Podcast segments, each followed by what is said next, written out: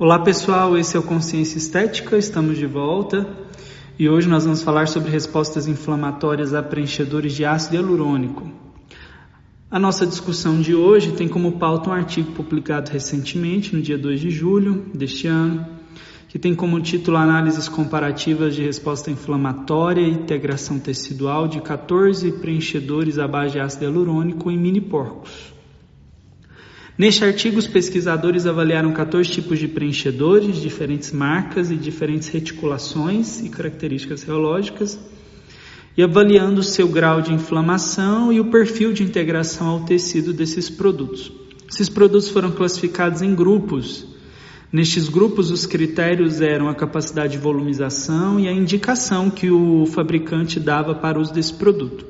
O primeiro grupo era um grupo que recomendava-se aplicação profunda, subcutânea ou supraperiosteal, que eram preenchedores indicados para restaurar volume na face.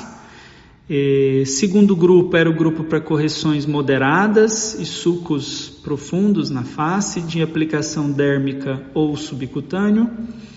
O terceiro grupo era o grupo de aplicação no, per, no perfil ou camada dérmica, que eram para sucos superficiais, como suco nasolabial.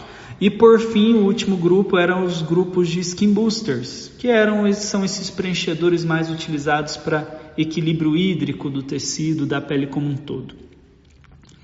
O que nós conseguimos avaliar primeiro é que foi classificado o Restylane Lifting como para correção moderada ou rugas faciais profundas. Na verdade, o Restylane Lifting ele é classificado como um preenchedor para restaurar projetar a pele, né?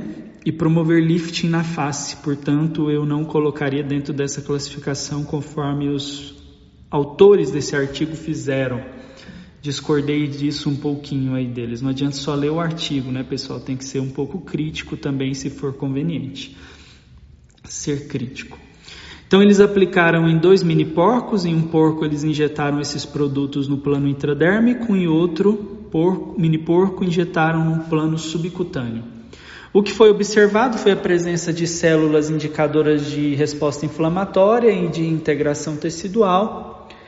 Claramente observou-se, eu chamo a atenção para o Restilane Lifting, que tem como slogan RES-LL, uma alta porcentagem ou presença de macrófagos e células envolvidas na inflamação e além de uma inflamação purulenta.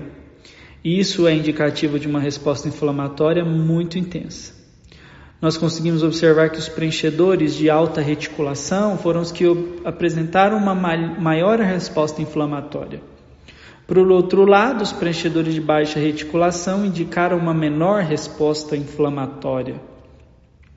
Quando se avaliou em grupos esses preenchedores, dentro daquela subclassificação que eles haviam feito, que eu mostrei lá no início, eh, esse perfil se manteve. Tanto a nível intradérmico quanto a nível subcutâneo, a resposta inflamatória foi maior nos preenchedores de alta reticulação e foi menor nos preenchedores de baixa reticulação. A exceção é para a presença de neutrófilos e fibroblastos, que já é uma indicação de integração tecidual.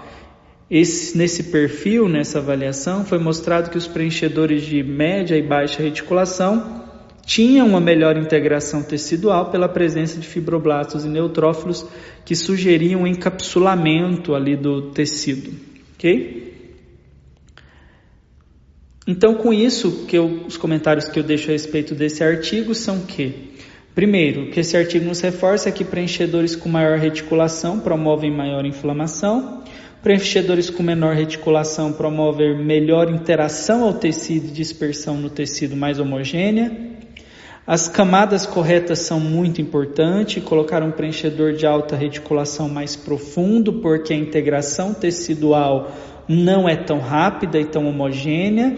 E se eu coloco esse preenchedor superficial, ele pode ficar aparente. E por esse motivo, as indicações têm que ser muito precisas. Como um todo, eu reforço que esse artigo já vem de encontro às nossas observações clínicas no consultório no nosso dia a dia.